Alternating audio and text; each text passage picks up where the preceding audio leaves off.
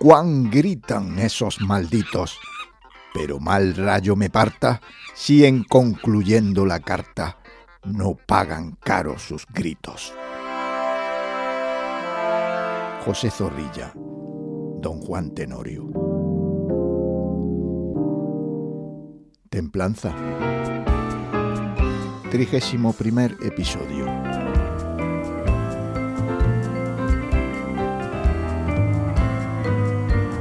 Insolencia.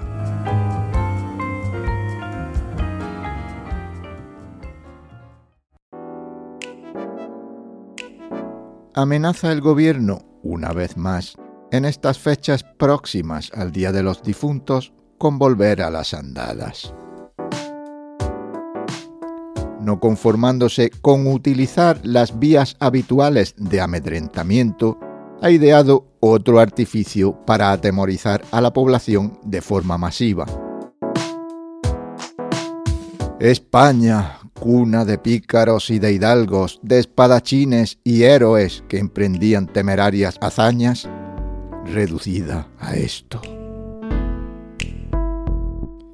¿Alguien es capaz de figurar un trance más terrible de pánico colectivo que el de todos los teléfonos móviles sonando al unísono?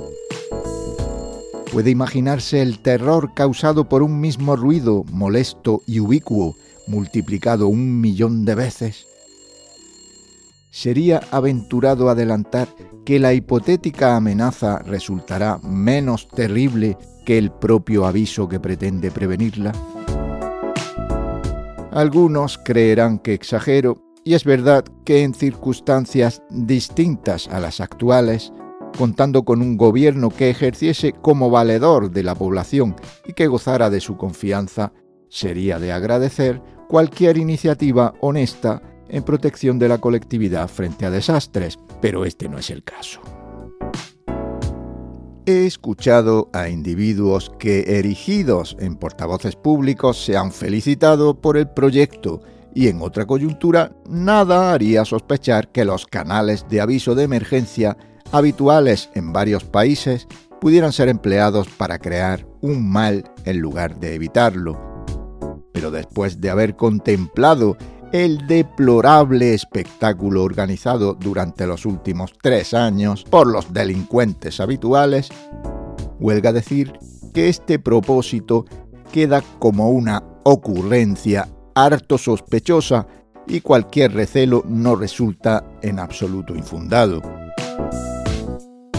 Si los nazis llenaban las calles de altavoces para que la propaganda de los líderes no pudiera ser eludida por nadie, si durante las situaciones bélicas las sirenas que alertaban de ataques aéreos desencadenaban el pánico y eran causa de pesadillas recurrentes, ahora con los antecedentes de la incesante violencia ejercida contra la población, no es desatinado pensar que el carácter de este arma ofrezca serias dudas y pueda constituir un riesgo en sí misma en manos de los desalmados.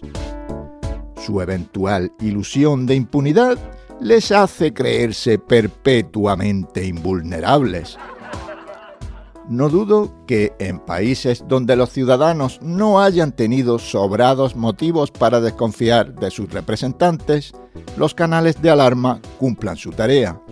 En regiones donde las catástrofes naturales, las auténticas, no las inventadas, son habituales, los sistemas de alarma han salvado miles de vidas durante huracanes, tornados o fugas altamente tóxicas.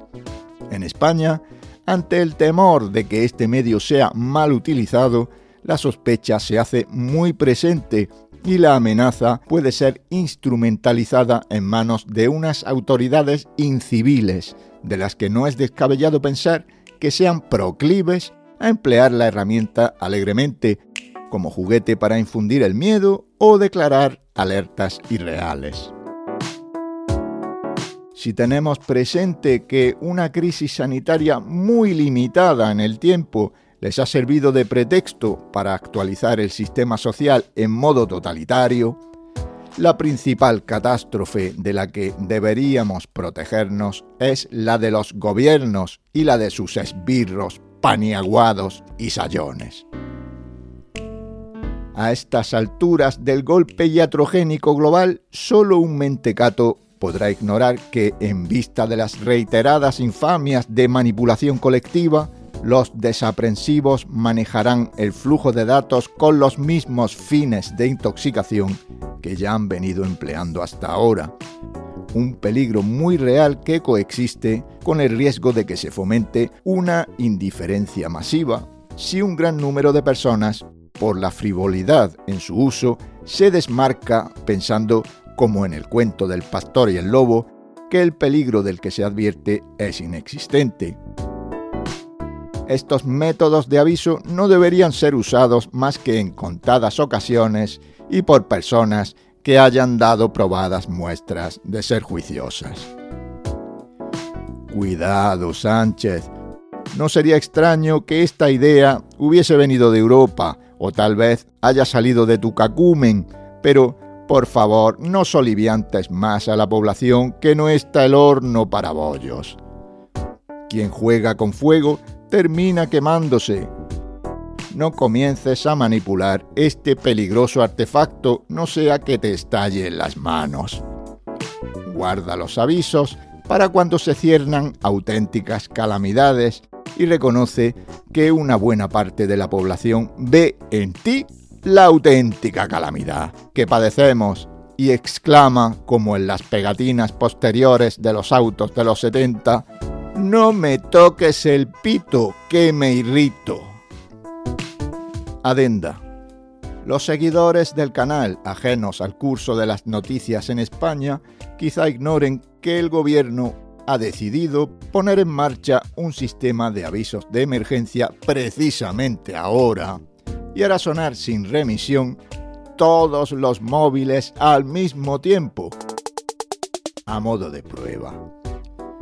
Ya ha sucedido en algunas regiones, mientras que por el incordio que pueda evitar para mí, en la Cañada Real Leonesa Oriental, el 10 de noviembre mantendré apagado el móvil y fuera de toda cobertura.